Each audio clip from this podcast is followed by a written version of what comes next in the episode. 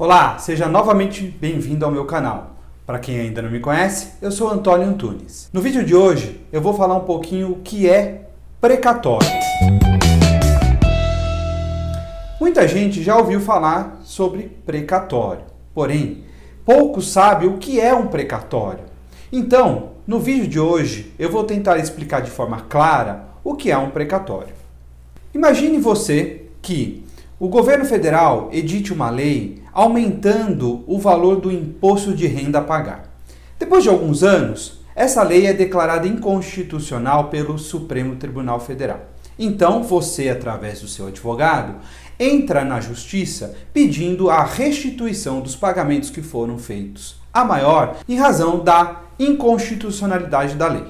Pois bem, ganhando o processo, você terá o direito de ser ressarcido do valor que você pagou a maior, pois a União Federal foi condenada a pagar este valor para você. Só que, para que a União possa fazer esse pagamento, ela tem que incluir esta condenação no seu orçamento anual.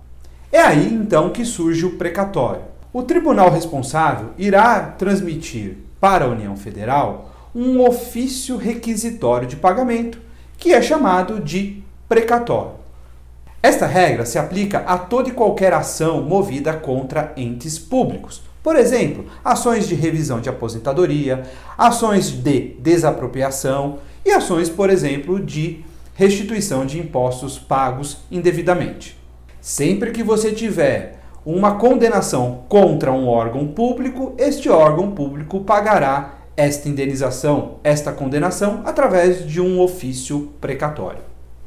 Vale informar que existem os RPVs. O que é RPV? Requisição de pequeno valor. Os RPVs, no âmbito federal, são condenações de até 60 salários mínimos. Estas condenações não precisam ser incluídas no orçamento da União e serão pagas em até 60 dias da transmissão do ofício requisitório de pagamento. Então, você ganhando uma ação contra um ente público, você receberá esta condenação através de precatório ou através de RPV.